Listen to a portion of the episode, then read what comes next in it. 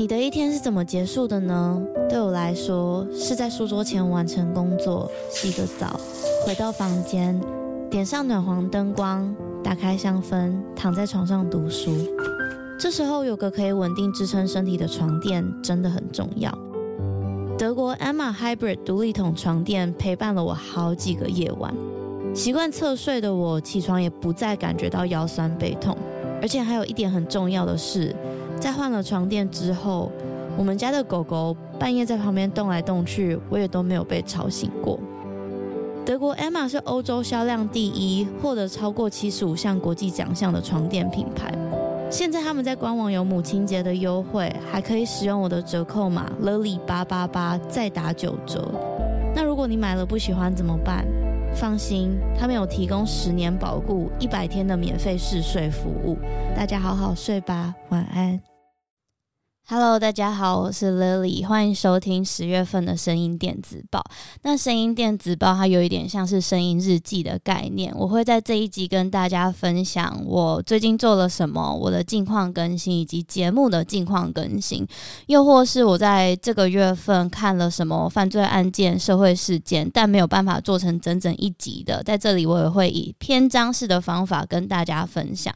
那当然也有我在这个月看的犯罪悬疑作品。像是小说啊、影集啊、电影，还有我推不推荐等等诸如此类的，跟他说犯罪有一点点关系，跟我私人也有一点点关系的一集节目，它有一点像是介于中间的一个大融合的概念。那现在录音的时间是二零二三年的十一月十三号，快要中午了，是十一点五十三分。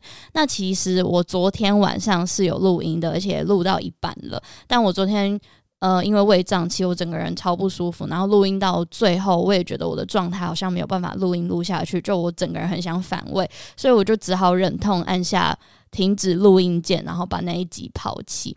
不过我不确定大家能不能从我的声音听出来我整个人的状态。我现在已经恢复的差不多了，肚子还是有点不舒服，但是已经没有像昨天有这么严重想要反胃的感觉了。那。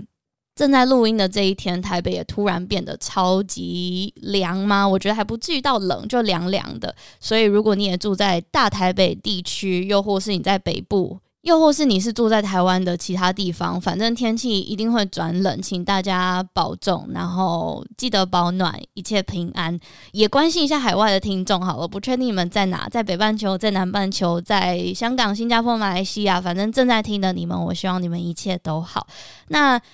在节目开始之前，我还是要跟大家澄清一下，其实上个月的声音电子报上传了之后，我有收到一个带有恶意的留言，质疑我为什么要付费听节目。那这边我想要跟大家说的是，其实大家不要觉得有压力要付费。如果你想要支持我，你喜欢我的节目内容的话，当然是在自己可以负担的范围内支持我，还可以收听额外的节目。当然你开心，我也很开心。那这是一个两全其美的状况下，当然这是最理想的状态。但如果你不想要付费，或是你现在没有办法付费的话，也不要觉得内疚，或是也不要觉得嗯愤怒，因为我觉得。声音电子报我还是有剪辑精华的免费版，所以你还是可以听，但是不是听全部而已。嗯，做个结论就是，虽然收到有恶意的留言质疑，我心情还是有一点多少被受影响，但我还蛮快就回复了。然后也想要下个结论，就是我觉得以这样子的内容，大家就是呃在彼此都开心的状态之下，我们互相尊重理解。我觉得这是我想要表达的，也是我想要讲的。那在节目开始之前，我在这里也设计了一个蛮特别的桥段，这是上个月的声音电子报里面没有的。这个人呢，他在上个月也有出现，然后我也觉得。如果是新的桥段以它来开始的话，也许是一个还蛮好的，类似有传承概念的开始。他是谈性说爱的羊，然后是我身边蛮亲近的朋友，我们都叫他姐，我很喜欢他，也是我嗯、向往成为的人之一。然后在这里呢，我问了他一个问题，是在他的眼中我是怎么样子的？然后这是他的回答。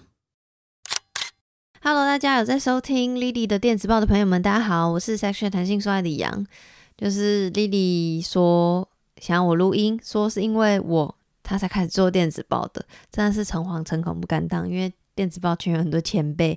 但总之就是非常感谢。然后，嗯，莉莉请我回答说，在我眼中的他是什么样子？我觉得他是一个，哇，好难。但是我觉得他就是一个很有热情，然后也很愿意分享。然后会想很多，某种程度上跟我蛮像的一个人，而且而且我觉得，因为我就是，嗯，怎么讲，会想很多嘛，但是我是偏被动，就是偏内向，就 是我是 I 型内向型人格，但我跟 Lily 会变好，或是我们会持续联络，都是因为 Lily 她会主动，嗯，邀请我啊，跟我吃饭，邀我去他家，然后等等等，所以我觉得。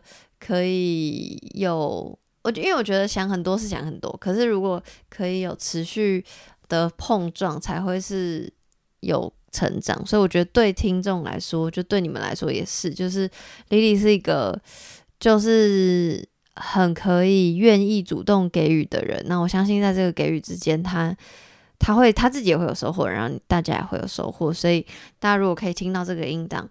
你们都是幸运的孩子，然后莉莉可以有你们收听，她还是幸运的孩子，所以就这样结束。谢谢大家。其实听到他的回答，我蛮感动的。首先是他说某部分我跟他很像，这点我也认同。其实我印象中做节目这几年内。有蛮多听众跟我说：“诶、欸，莉莉，你认不认识谈性说爱的杨？我觉得你们两个真的好像哦。”然后那时候我比较少听谈性说爱，我必须坦诚这件事情。后来认真一听之后，我发现，嗯、呃，杨真的跟我很像，我们两个基本上是复刻品。也还蛮感谢他在这一段录音里面收尾的一个结尾，就是。能够有你们收听我的节目，我是很幸福的。那嗯，我不确定你们听到我的节目感觉有没有幸福，但嗯，至少我自己单方面是认为，如果有人收听我的节目，而且可以造成一点影响力的话，我真的真的是很幸福的。那每个月的声音电子报，我都会给他一个标题。这个月的标题呢，跟杨刚刚的录音可能有一点点接近。这个月的标题叫做“承认脆弱反而是一件很勇敢的事情”。为什么我会这样子想呢？因为其实在这个月蛮积极筹备《他说犯罪》第五季的内容的时候，我进入了一个我不会说它是低潮，而是自我怀疑的一个阶段。那呃，以结论来跟大家说，这个阶段呢，它进行了整整一个礼拜。我是很快在这一个礼拜意识到自己情绪低落，然后去找原因，找到原因之后去分析，再找朋友去分析我这个情绪是什么，我该怎么做。那必须很坦诚的跟大家说，我其实在这个月有认真思考过，要不要干脆把他说犯罪停止更新，就这个节目永远都不要出现了，就是在节目的。规划上也去做了一个蛮落实的筹备，所以在这边必须要跟大家说一个好消息，就是他说犯罪的第五季更新时间会是在十一月二十号礼拜一的早上。除此之外，在节目的更新，我在十月上传了一个新的系列，叫做“法庭观察”系列，是我跟来宾嘉伟针对于今年要上线的国民法官制度，不是要上线，是已经上线的国民法官制度来做。评论跟在法庭中发生的事情，我有一些疑问，我问嘉伟，然后嘉伟回答。那其实每次要有新系列跟新节目上传的时候，我都非常的忐忑不安。相对的是，新的内容你不知道听众买不买单，会不会有负面留言，所以造成的不自信。另外一方面是因为，嗯。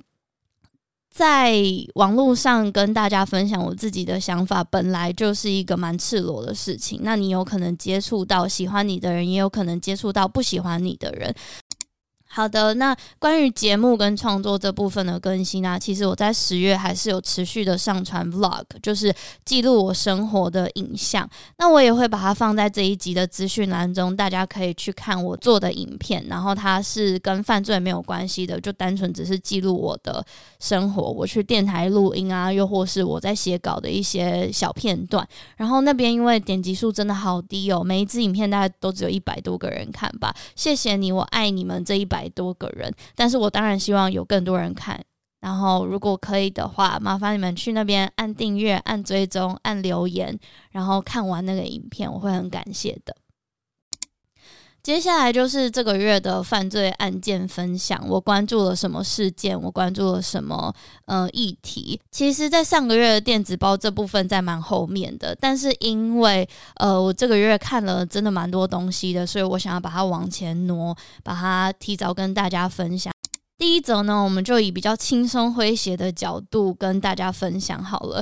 第一则的标题我是给它叫做 “OnlyFans 也有狗屎写手”。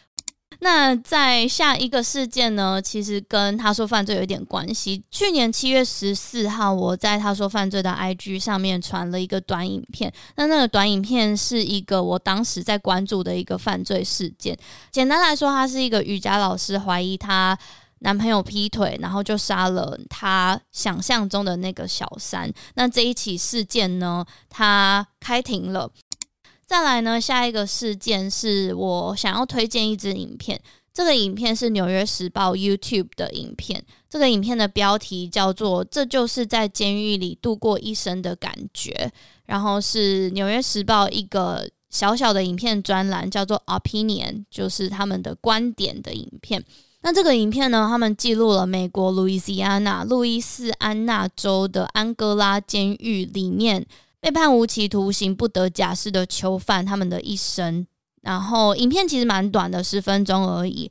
YouTube 现在也有自动翻译，可以把英文内容翻成繁体中文，所以我蛮推荐大家一起去看看的。那里面有记录了五到六名被判无期徒刑不得假释的囚犯，他们说他们大概都是十七岁、十八岁入狱的。那里面有一个囚犯呢，他年纪最大，他已经八十岁了，然后等于说他整整一生六十几年都是被关在监狱里面的。那其他的囚犯，我看平均年龄，我猜大概是五十岁。到六十岁，然后他们目前也可能已经被关了三十几年，他们犯的罪都是谋杀。那我最喜欢的是，其实这个影片一刚开始啊，他们放了几个片段，是这一些囚犯看到了最新科技，像是数位相机，或是他们喝到了最新的气泡水的口味，然后他们就一副很惊讶的样子，想说这是什么？毕竟他们也都被关了四十多年了嘛。像他其中有一个，他就指着数位相机说：“诶，你那个镜头。”是什么？为什么会这样子？然后应该是导演或者摄影师，他就说：“哦，这是数位相机，你看现在是这样。”他就教他，然后他就一副似懂非懂的样子，然后点点头，然后眼神就是一副好酷哦的感觉。我蛮喜欢他们是以这个做开头的，让我觉得其实身为自由人，我们很难跟资讯有落差。但是在监狱里面被关这么多年，然后甚至他们可能一个礼拜或一个月才有家人来探视，那一次探视可能也才十几。二十分钟而已，真的对于自由社会会有蛮大的落差的。那其中我摘录了一些内容，像是我蛮有印象的一句话是说，其中有一个囚犯他说，他入狱的时候，他的双胞胎才八个月，然后在他入狱的前二十年，他每周都会写信给他们。但现在他们已经成人了，然后我自己在揣测，他可能是从来没有收到回信。最后他就以一个结论说：“嗯，我想应该是时候尝试停止写信了，在做结论。”等于说，蛮伤心的是，他可能这二十几年都没有收到双胞胎的回应，然后他们现在也已经长大了，他们已经有办法决定要不要跟这个他们的生父。做联络，但他们决定不要，这也是一个蛮大的情绪拉扯的。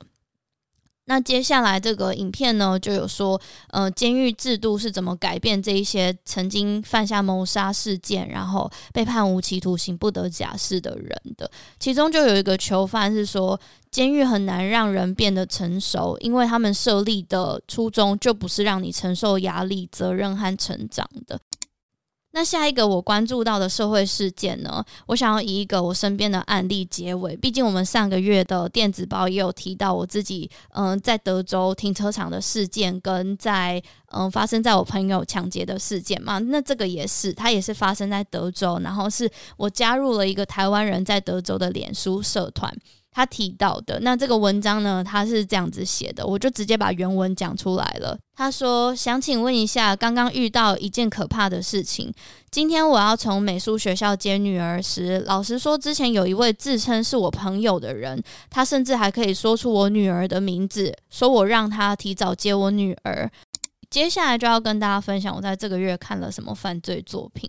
那其实这个月看的不多，我有在看的一本书是叫做《越少人认识我们越好》，她是一个以前在美国被偷了身份的一个女生，她自己写出来的回忆录跟自传。但因为我才刚看没多久，所以也许可以在下面几个月我看完之后，在电子报跟大家分享这一本书。那我有看的剧呢，虽然我觉得它跟犯罪悬疑没有直接的关系，但是我觉得它的悬疑感跟它里面有很多血腥暴力的画面，可能还有一点点关系吧。我看的这一部剧是韩剧，叫做《异能 Moving》。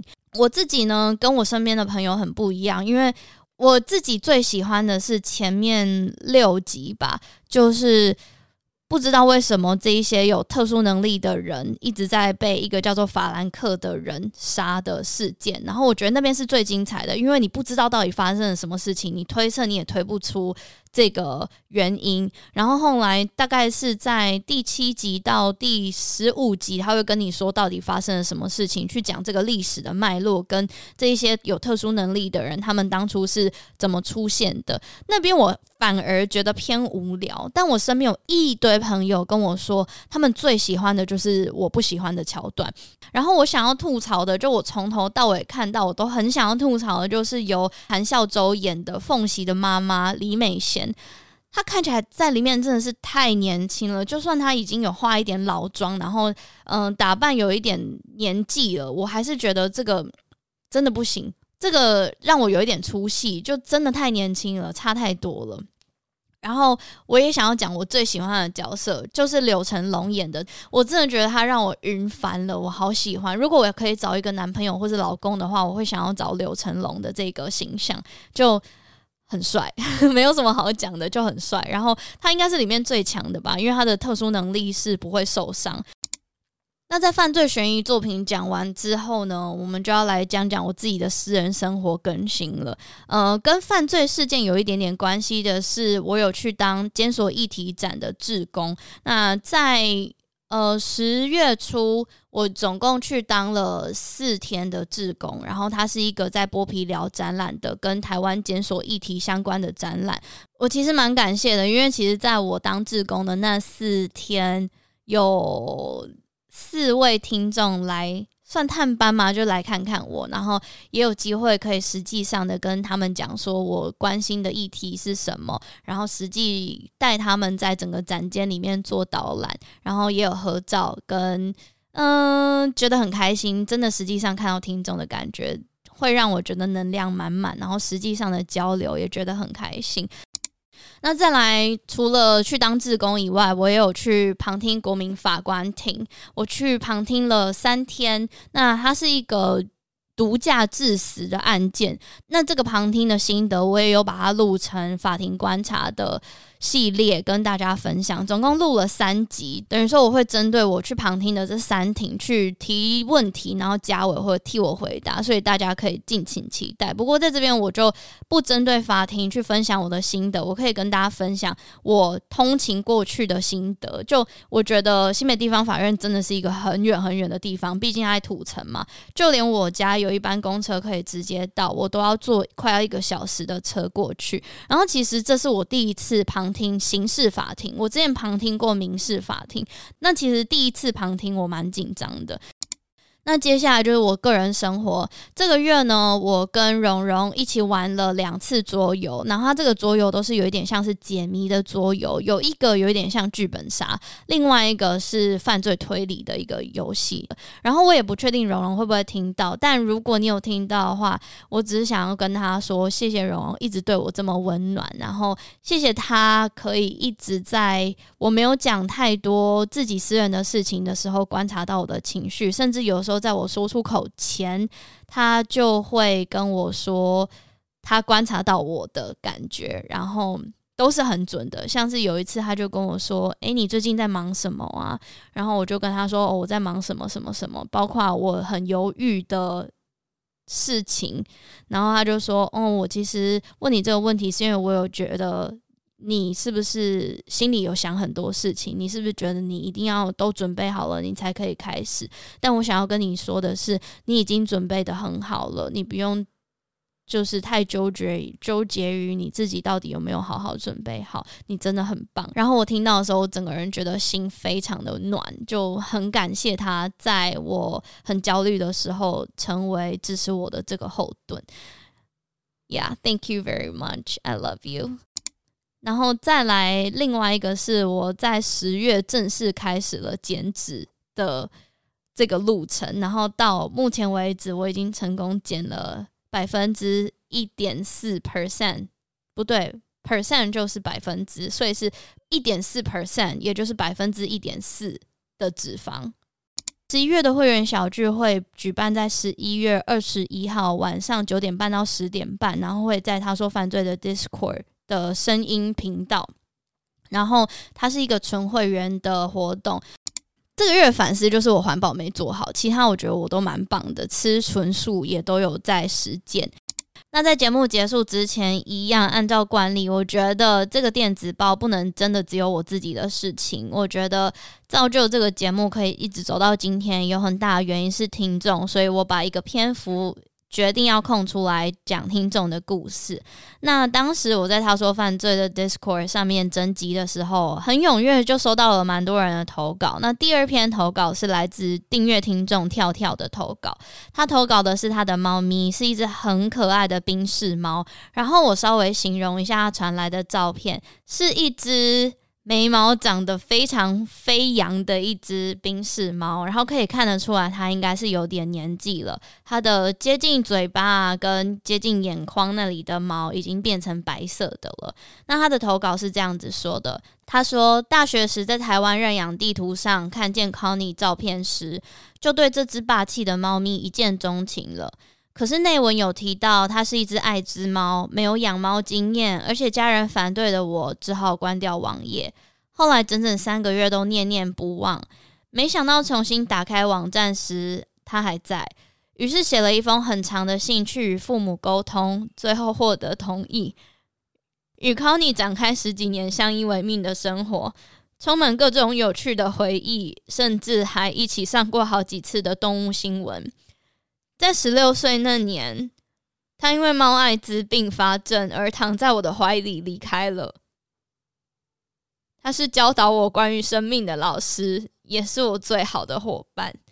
所以，Connie 他已经不在这个世界上。但是当时我收到这个投稿的时候，我有反问跳跳说，在康妮离开的时候，跳跳养了他十二年，领养他的时候他才四岁。然后跳跳现在有两只猫，都是年轻的猫咪。然后其实我觉得很感动的是，我自己的狗狗也今年刚满十岁。其实我也已经在想关于宠物离开的这件事情，也不止宠物离开，我觉得家人离开这件事情，现在对我来说都是会遇到，但是还没有办法想象，也不想要面对的事情。所以我还蛮感动的是，嗯，其实我自己。对猫艾滋也不是非常了解，但是我知道，比起一只健康的猫咪，要照顾有猫艾滋的猫猫是需要更加有心力的，需要再花更多的时间去照顾它。所以我觉得，尤其是看到跳跳说他写了一篇很长的文章，跟他的爸爸妈妈沟通，说他真的想要养这只猫咪，也是一个 让我很感动的事情。就是我觉得。就是人与人之间的关系，跟人与宠物之间的关系，永远都不是透过于呃有血缘关系，而是当你喜欢了就喜欢了，你喜欢上的就喜欢上了，不分种族，不分性别，不分嗯是动物还是人类还是宠物？我觉得这个喜欢的关系是我长大之后我才觉得是一个很抽象的。然后在我更了解自己的时候，我才知道哦，原来喜欢是这样子的感觉。有分情侣伴侣之间的喜欢，有分朋友之间的喜欢，有分我对这个香味、这个气味的喜欢，或是我对于天气的喜欢。所以我觉得跳跳也很不容易，在自己大学的时候就可以。做出这种很理性、可以说服家人的举动，然后最后康妮也跟他一起回家，过了一个很幸福的十二年，然后我觉得很开心，也谢谢跳跳这个投稿，让我刚刚情绪瞬间有一点激动。然后这个月大概是这样子。录得非常非常的长，然后希望大家也收听的快乐。毕竟它是跟犯罪有一点相关，跟我私人有一点相关。希望大家可以透过这个节目更认识我。那我们就下个月再见喽！I will see you next month。拜拜，I love you。拜拜，谢谢你们。拜，下个月见。No，下个礼拜见。下个礼拜第五季更新见。Love you，拜。